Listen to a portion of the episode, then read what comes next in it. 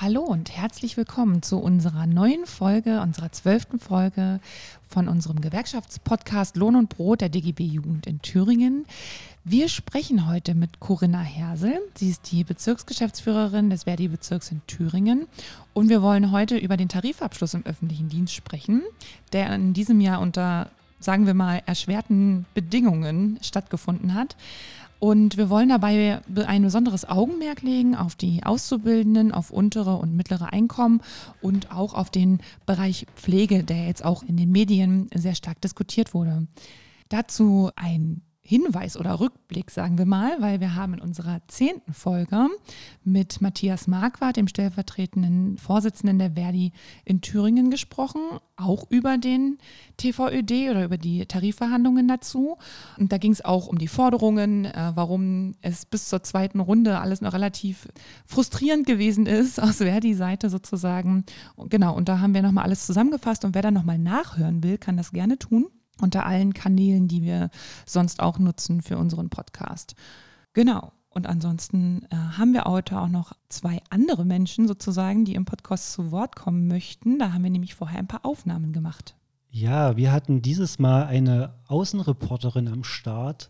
Ähm, Julia Langhammer war bei einem Streiktag bei Verdi vom Erfurter Rathaus und hat da ein paar einzelne Interviews geführt. Und ähm, ja, wir haben halt zwei rausgesucht, um euch noch mal so einzustimmen auf den Podcast. Und wir fangen mal an mit äh, Katrin Fitztum. Katrin ist die GEW-Vorsitzende von Thüringen und Katrin spricht noch mal kurz über die Forderungen.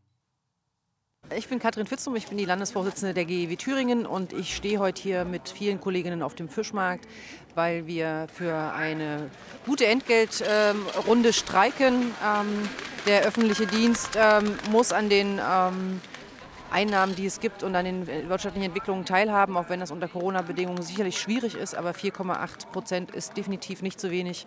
Und ähm, die Beschäftigten haben in der Corona-Krise durchaus bewiesen, dass sie äh, nicht nur systemrelevant sind, sondern tatsächlich unverzichtbar sind. Und ähm, insofern haben sie auch mehr als Klatschen verdient. Es war ein Streiktag, mega Stimmung. Und nach unserer letzten Folge gab es direkt gleich ein, ähm, ein Verhandlungsangebot von den Arbeitgebern. Das konnten wir jetzt noch nicht reinbringen, aber da hat mal ähm, Oliver Greie, der Landesbezirksleiter von äh, Verdi äh, Sachsen, Sachsen-Anhalt und Thüringen, der war dabei bei den Verhandlungen und er berichtet kurz, was da so passiert ist. Ja, hallo, mein Name ist Oliver Greie. Ich bin der Verdi Landesbezirksleiter aus Thüringen, Sachsen und Sachsen-Anhalt. Und ich komme ähm, quasi live von den Verhandlungen in Potsdam äh, für die Tarifrunde des öffentlichen Dienstes. Ich äh, nehme daran dort teil äh, seit vielen Jahren und verhandle mit diesem Tarifvertrag und bin heute hier in Erfurt äh, dabei, um den Kollegen zu berichten, was die Arbeitgeber so zwischen den Zeilen, zwischen den Verhandlungen auch immer sagen und was sie denn eigentlich auch meinen mit ihrem Angebot. Wir haben ja 4,8 Prozent, mindestens 150 Euro gefordert und die Arbeitgeber wollen uns das nicht geben, argumentieren andauernd damit, dass kein Geld da sei, was aber nicht stimmt, denn die Bundesregierung hat dieses Jahr ein 155 Milliarden schweres Rettungspaket beschlossen. Damit inbegriffen sind auch die Steuereinnahmeausfälle der Kommunen für das Jahr 2020. Das heißt, ohne Probleme könnte jede Kommune dieses Jahr auch eine Lohnerhöhung an die Beschäftigten bezahlen.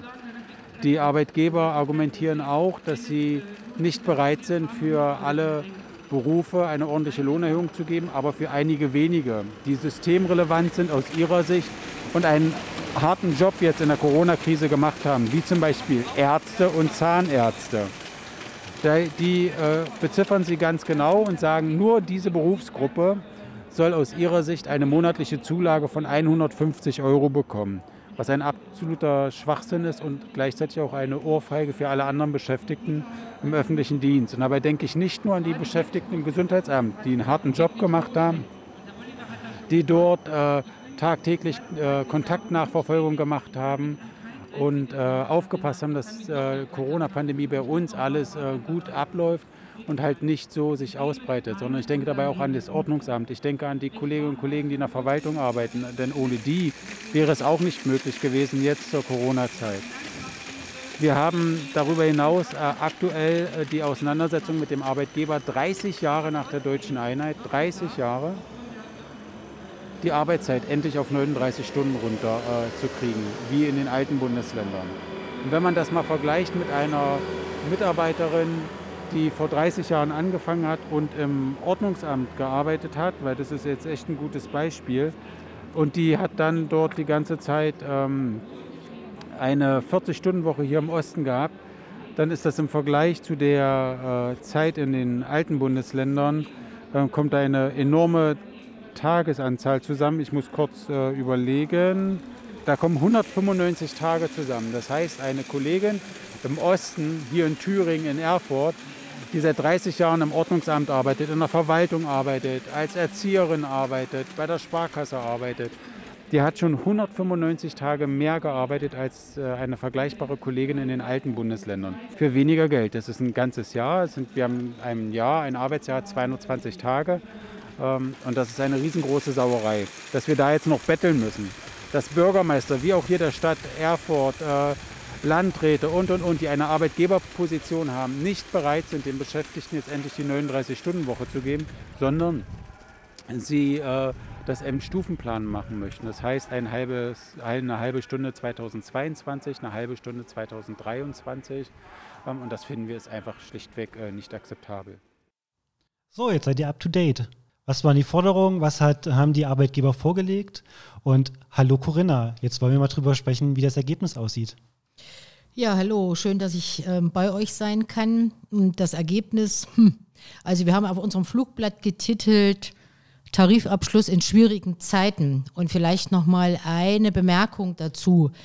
Wenn es nach uns gegangen wäre, hätten wir in diesem Corona-Jahr, und wir wissen ja nicht, was nächstes Jahr bringt, nicht verhandelt. Wir haben den Arbeitgebern ja zu Beginn deutlich angeboten, das zu schieben, die Tarifverhandlung ins nächste Jahr zu verlagern mit einer Einmalzahlung für dieses Jahr. Das haben die Arbeitgeber sicherlich nicht ohne Grund abgelehnt. Und wenn man hört, was meine beiden Kollegen gerade ausgeführt haben, dann weiß man auch warum und aus, an welchen Stellen sie insbesondere nicht nur, nicht, in die, nicht nur in die Verhandlungen wollten, sondern auch ähm, Angriffe formuliert haben auf ganz verschiedenen Ebenen. Da kommen wir gleich zu.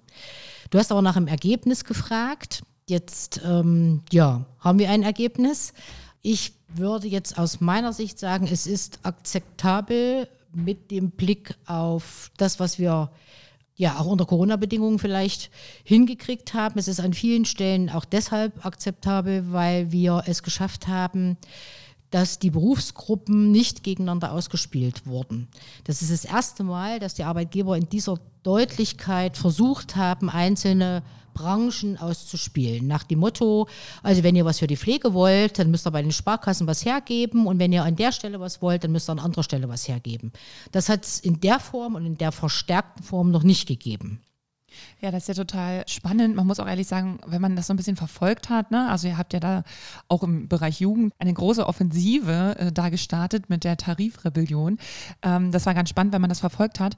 Und vor allen Dingen war es spannend, wenn man sich auch mal die Kommentare durchgelesen hat, sowohl bei den Verdi-Seiten, wobei da vielleicht eher weniger als in ähm, den Informationsportalen der eingängigen Medien wie Tagesschau und so weiter. Die haben ja auch ihre Seiten zum Beispiel auf Instagram und da kann man ja fleißig kommentieren. Und manche Kommentare von Mitbürgerinnen und Mitbürgern waren ja, also haben das, was du gerade gesagt hast, was die Arbeitgeber versucht haben, die, Beschäftigtengruppen untereinander auszuspielen, auch nochmal bestärkt und so eine Diskussion dann auch in den sozialen Medien befeuert, so nach dem Motto, naja, wir sehen ja ein, dass die und die mehr kriegen, aber bei den und denen sehen wir das nicht ein. Da wart ihr als Verdi ja aber äh, sehr vehement dabei, das verhindern zu wissen. Nichtsdestotrotz sind ja aber schon auch verschiedene Ergebnisse quasi rausgekommen, je nach Bereich, sage ich mal. Also es gibt Bereiche, die ähm, für die andere Regelung gelten als in anderen Bereichen. Kannst du da so ein paar Beispiele mal bringen?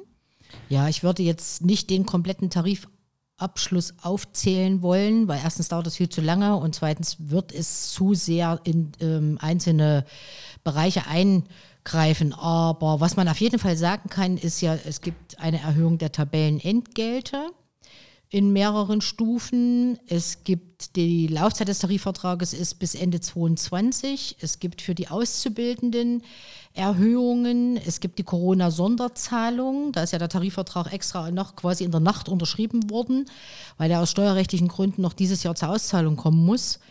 Und wir haben ähm, die, die, den großen Bereich der Pflege abdecken können und wir haben insbesondere die Angriffe der Arbeitgeber in Richtung der Sparkassen verhindern können, weil das war auch erstmalig so, dass die Arbeitgeber die Sparkassen-Sonderzahlungen kürzen wollten in großen Schritten.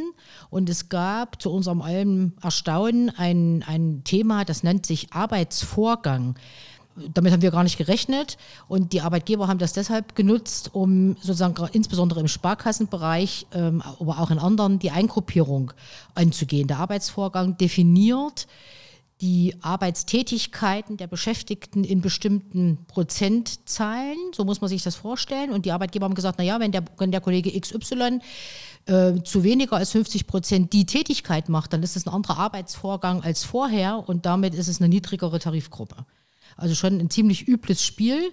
Das haben sie tatsächlich bis in die Nacht der dritten Tarifverhandlungsrunde immer und immer wieder aufs Trapez gebracht. Und erst als dann die Verhandlungskommission und Frank äh, Wernicke ganz deutlich gesagt haben, das ist mit uns nicht zu machen, wenn Sie glauben, dass Sie das hinkriegen wollen, dann scheitern jetzt die Tarifverhandlungen. Erst dann haben sie davon abgelassen. Also quasi wirklich in der Nacht der dritten Verhandlungsrunde. Also wird das für die Zukunft wahrscheinlich immer mal wieder jetzt eine Rolle spielen. Das so äh, kann sein. Wir werden schauen müssen. Ähm, und es ist natürlich so, wenn man den Tarifvertrag des öffentlichen Dienstes kennt, der ist, ist schon ein, ein Riesenwerk mit, ich weiß nicht wie viele x Anlagen. Er kommt ja aus dem alten Bundesangestellten-Tarifvertrag, dem sogenannten BATO, mit seinen ganzen, ebenfalls ganz vielen Anlagen und, und äh, Gruppen. Und wir haben erst vor wenigen Jahren den alten BATO quasi umgewandelt, übernommen in den dann neuen TVÖD mit seinen Gruppen. Und offensichtlich haben die Arbeitgeber danach gemerkt, ach, wir könnten doch eigentlich an der Stelle mal Geld sparen, indem wir versuchen, die Kolleginnen und Kollegen in niedrigere Tarifgruppen zu kriegen. Und damit ist dieser, dieses Thema Arbeitsvorgang zu verbinden. Aber das ist schon dreist. Also ich habe mir das so vorgestellt, okay, wenn ich mir so vorstelle, was so Aufgaben in der Sparkasse zum Beispiel sind und ich bin zum Beispiel dort als Beraterin tätig, ne, für, weiß ich nicht, die verschiedenen ähm, Finanzanlagen, die es dort so gibt und muss jetzt aber weiß ich nicht, aufgrund von Corona oder was auch immer, ähm, jetzt zu 50 oder zu 60 Prozent, weil es jetzt eben die betriebliche Praxis sozusagen erfolgt, die Tätigkeit ausüben, wo es um Buchungen, Kontobuchungen geht zum Beispiel. Diese Tätigkeit übernehme ich jetzt und sie ist ja weniger, also ich würde dann dafür quasi einfach weniger entlohnt werden, obwohl ich mehr oder weniger dazu, also nicht freiwillig diese Aufgabe übernommen habe.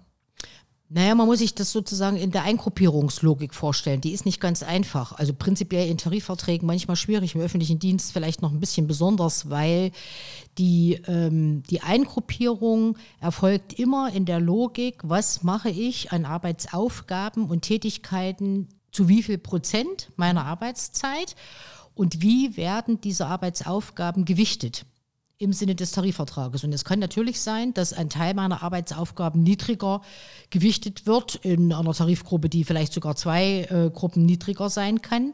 Dass aber die Mehrheit dessen, was ich tue, eben verantwortungsvoll, da gibt es ähm, leider auch in der Eingruppierung sicherlich Lücken. Da werden nämlich ähm, ganz viele Begriffe verwendet. Man kann sozusagen die Tätigkeiten nicht beschreiben nach einzelnen ähm, Arbeitsschritten, sondern es wird, wird genannt im Tarifvertrag, mit wie viel Verantwortung die verbunden sind. Und je höher diese Verantwortung gewertet wird, desto höher ist die Eingruppierung. Und genau an die Stelle, an der Stelle knackt es und da wollen die Arbeitgeber offensichtlich ran. Mhm.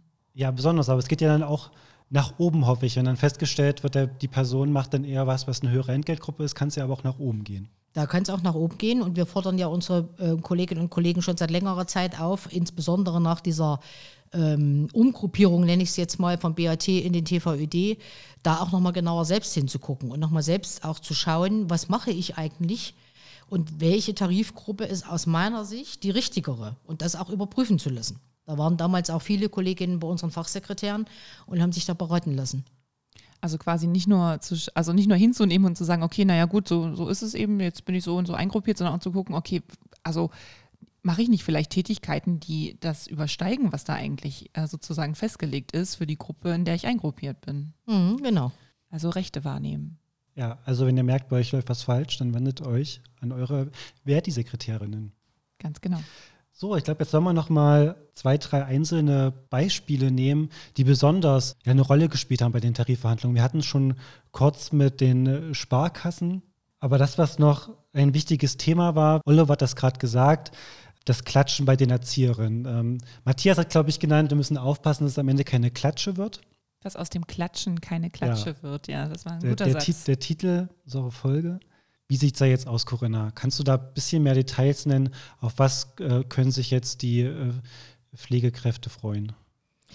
Ja, das kann ich natürlich gerne machen. Also die Pflegekräfte ähm, erhalten ab März nächsten Jahres eine monatliche Zulage in Höhe von 70 Euro und ein Jahr später, ab März 22, nochmal äh, 50 Euro drauf. Es gibt eine gesonderte Zulage für den Bereich Intensivmedizin und es gibt mehrere, die würde ich jetzt gar nicht alle aufzählen wollen, da würde ich gerne wirklich auf die Verti-Seite verweisen. Es gibt mehrere kleinere, aber durchaus wichtigere Beträge, also sowas wie Wechselschichtzulagenänderungen, also Erhöhungen und ähm, insbesondere auch eine Pflegezulage in Betreuungseinrichtungen von 25 Euro für äh, Ärztin im Gesundheitsämtern und so weiter und so fort. Also es ist so ein bisschen wie eine Art Blumenstrauß, aber eben ein gesonderter, bunter für die Kolleginnen und Kollegen in der Pflege. Genau, wo wir jetzt so beim Thema ähm, Arbeitsbedingungen mal so ganz im Allgemeinen vielleicht auch sind oder da jetzt mal hinkommen. Es spielt ja noch mehr eine Rolle oder eure Forderungen sind ja weit über die 4,8 Prozent Forderung quasi ähm, im Entgeltanstieg hinausgegangen. Es wurde zwar in den Medien sich sehr darauf konzentriert, sozusagen auf diese Zahl, das wird ja gerne gemacht, ähm, aber was, glaube ich, auch ein wirklich wichtiger Punkt war, also nicht nur inhaltlich, sondern tatsächlich auch nochmal symbolisch, gerade in diesem Jahr, 30 Jahre Wiedervereinigung Deutschland, fordert die Verdi für den TVÖD ähm, die wirkliche, echte Angleichung der Arbeitszeit zwischen Ost und West. Kannst du da sagen, was diesbezüglich bei rumgekommen ist? Ja, das haben wir tatsächlich endlich geschafft. Wenn auch nicht gleich heute und morgen. Es dauert noch ein bisschen. Aber also das ist auch so ein Thema gewesen, wo wir in den Gesprächen mit den Beschäftigten immer und immer wieder gehört haben, liebe Leute, das geht gar nicht. Wir verstehen es einfach nicht mehr. Ähm, wir sind ne, nicht, du hast gerade selbst gesagt, im 30. Jahr der deutschen Einheit. Warum gibt es denn gerade an der Stelle, es gibt ja an vielen Stellen immer noch Unterschiede, aber eben auch insbesondere beim Thema Arbeitszeit den Unterschied. Das macht überhaupt keinen Sinn. Oliver hat in, seiner, in seinem Interview ja gerechnet, was das bedeutet. Ähm, jetzt gibt es die einheitliche Arbeitszeit von 39 Stunden ab 01.01.2023. Ja, das sind nochmal zwei Jahre, jeweils mit einer halben Stunde, die dann abgesenkt wird.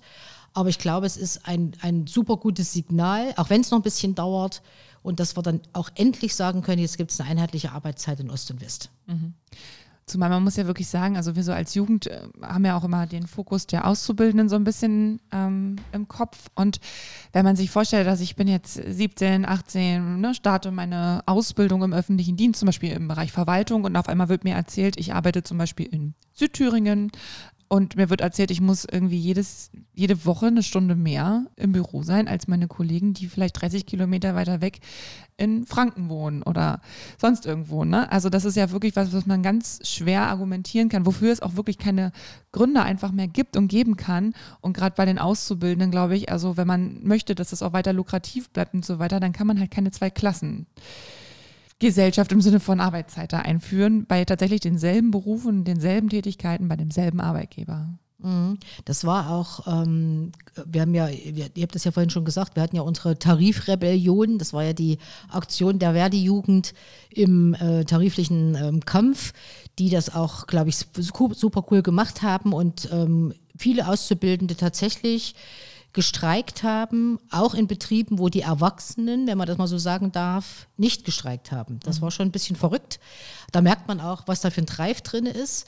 Und in den Gesprächen haben die halt genau das bestätigt, was du gerade gesagt hast. Die sagen, äh, entschuldigt bitte, muss man das verstehen? Ne? Und äh, wir fangen jetzt hier unsere Lehre an. Und für uns ist das überhaupt kein Thema. Wir wollen einfach gleich behandelt werden. Äh, und sie sind ja auch bereit dafür, was zu tun. So ist es ja nicht. Mhm. Und ganz viele ähm, junge Leute in den auszubildenden Berufen im öffentlichen Dienst haben da auch richtig Bock drauf. Aber sie wollen eben auch trotzdem gleich behandelt werden. Und es geht tatsächlich weniger um die Erhöhung der Auszubildendenvergütung, Da sind sie mehrheitlich tatsächlich zufrieden. Natürlich ist mehr Geld immer cool, aber es ging eher um die Frage Arbeitszeit auch als Entgelt. Mhm. Das ist ja ohnehin eine spannende Frage, gerade bei jüngeren Beschäftigten, Auszubildenden, wie auch immer, aber auch bei ja, Eltern, ja, die beschäftigt sind. Das Thema Arbeitszeit, darüber könnten wir eigentlich nochmal einen separaten Podcast das zieht, machen. Das zieht sich ja auch durch, ähm, wenn wir uns bei der Bahn anschauen, Ja. äh, bei der IG Metall, Telekom. Arbeitszeit ist gerade gewerkschaftsübergreifend ein wichtiges Thema und alle wollen und müssen auch runter. Aber mal abgesehen vielleicht von der Arbeitszeit nochmal ganz kurz beim Thema Auszubildende. Ähm, da war ja trotzdem nicht nur die Forderung, die Arbeitszeit anzugleichen. Ne? Ihr hattet da ja auch für die Azubis etwas mehr an Entgelten gefordert. Äh, was ist denn da jetzt gerade für die Azubis zum Beispiel bei rumgekommen? Mhm, Das ist äh, natürlich etwas weniger, als wir gefordert haben, aber insgesamt, wenn man das Gesamtpaket betrachtet, glaube ich, aushaltbar. Also es sind jeweils 25 Euro, ähm, jeweils im nächsten Jahr und im übernächsten Jahr. Und es gibt in diesem Jahr noch eine Corona-Prämie, eine sogenannte von 225 Euro in den kommunalen Einrichtungen und 200 beim Bund. Also tatsächlich so, dass sie auch dieses Jahr nochmal so ein Stück in Bonus kriegen dafür, dass sie sich ja auch als Auszubildende in Corona-Zeiten heftig arbeiten mussten. Und auch umstellen mussten. Ja. Wie sieht es mit der großen Forderung der unbefristeten Übernahme aus? Das gab, war, war ja auch ein Thema. Wie, wie ist es da weitergegangen? Das war und ist äh, weiterhin ein Thema. Also es ist uns ja gelungen, den äh, Tarifvertrag für Ausbildung wieder in Kraft zu setzen. Der war ja gekündigt. Das heißt, die Chance auf eine mögliche Übernahme gibt es jetzt wieder. Ähm, das ist auch, glaube ich, positiv. Was uns nicht gelungen ist, ist tatsächlich eine sozusagen hundertprozentige Übernahme, also ohne Wenn und Aber, ohne Bedingungen, die auch die Betriebe aushandeln können, zu erreichen. Das wird eine der nächsten äh, Tarifrunden klären müssen. Also eines, ein großes Thema, was auf jeden Fall noch bearbeitet wird. Und die Azubis in der Tarifrebellion Nummer zwei vielleicht versuchen, Ja, kraftvoll in den Betrieben durchzusetzen, ob mit oder ohne, wie du sagst, Erwachsene. genau. Also es sind viele spannende Sachen passiert. Du sagst, okay, man, man kann im Groben und Ganzen zufrieden sein. Das sind ja auch so ein bisschen ne, die Worte von Frank Wernicke zu sagen, es ist akzeptabel, ist nicht perfekt, es ist akzeptabel. Ähm, normalerweise macht ihr ja dann im Nachgang auch immer nochmal so eine Mitgliederbefragung. Wie ist das in diesem Jahr? Ist das genauso oder habt ihr euch da dieses Jahr was anderes einfallen lassen? Also, naja, die Bundestarifkommission hat das Ergebnis ja mit großer Mehrheit zur Annahme empfohlen. Und üblicherweise würden wir jetzt in die Mitgliederbefragung starten. Das machen wir nicht. Das können wir nicht machen, aus Corona-Gründen. Aber wir wollen trotzdem in die Mitgliedschaft hineinhorchen und wir wollen wissen, wie sehen es die Kolleginnen und Kollegen, die im Zweifel auch auf der Straße gestanden haben. Das heißt, wir werden in den nächsten Tagen, haben jetzt etwa noch zweieinhalb Wochen Zeit dafür, ähm, Videokonferenzen machen mit unseren TarifbotschafterInnen, mit den Kolleginnen und Kollegen der Tarifkommission, mit ähm, den Betriebs- und Personalräten, die mit uns auf der Straße waren und wollen die fragen, wie seht ihr das? An welchen Stellen sagt ihr, ihr seid zufrieden? An welchen Stellen sagt ihr, na ja, hätten wir uns anders gewünscht? Das wird, glaube ich, nochmal spannend. Das werden wir in allen Bundesländern machen. Das ist der Plan. Das dann zusammenfassen und an die Bundestarifkommission zurückspiegeln, weil die müssen am 25. November letztlich die Entscheidung treffen, wird das Tarifergebnis endgültig akzeptiert oder nicht. Okay. Also das heißt, der letzte Punkt ist noch offen, aber die äh, Mitglieder haben in jedem Fall jetzt nochmal die Möglichkeit, ihre Äußerungen euch kundzutun, Sich zu Wort zu melden, vielleicht genau. zu Ja. sagen, ob sie es wirklich gut finden oder auch nochmal den einen oder anderen Bedenken nochmal zu äußern. Genau. Also gelebte Mitbestimmung, wie immer bei Verdi und bei unseren anderen Mitgliedsgewerkschaften natürlich. Ja, damit sind wir jetzt eigentlich so ziemlich am Ende mit dieser sozusagen kleinen Aufforderung an diejenigen, die zugehört haben, die sich da angesprochen fühlen. Danke, Corinna, Gerne. für die ähm, ja, für dieses tolle Podcast-Interview und ähm, dass du uns nochmal die Ergebnisse näher gebracht hast. Ja, und Dank an Julia, unsere Außenreporterin in dieser Folge. ja, genau. Danke an Julia Langhammer, genau. Ja, danke euch. Genau, und dann, ja, bis zu einer Ja. nächsten Folge, 13. Folge ähm, Lohn und Brot, das Gewerkschaftspodcast der DGB Jugend. Dann bleibt gesund. Macht's Tschüss. gut. Tschüss. Tschüss.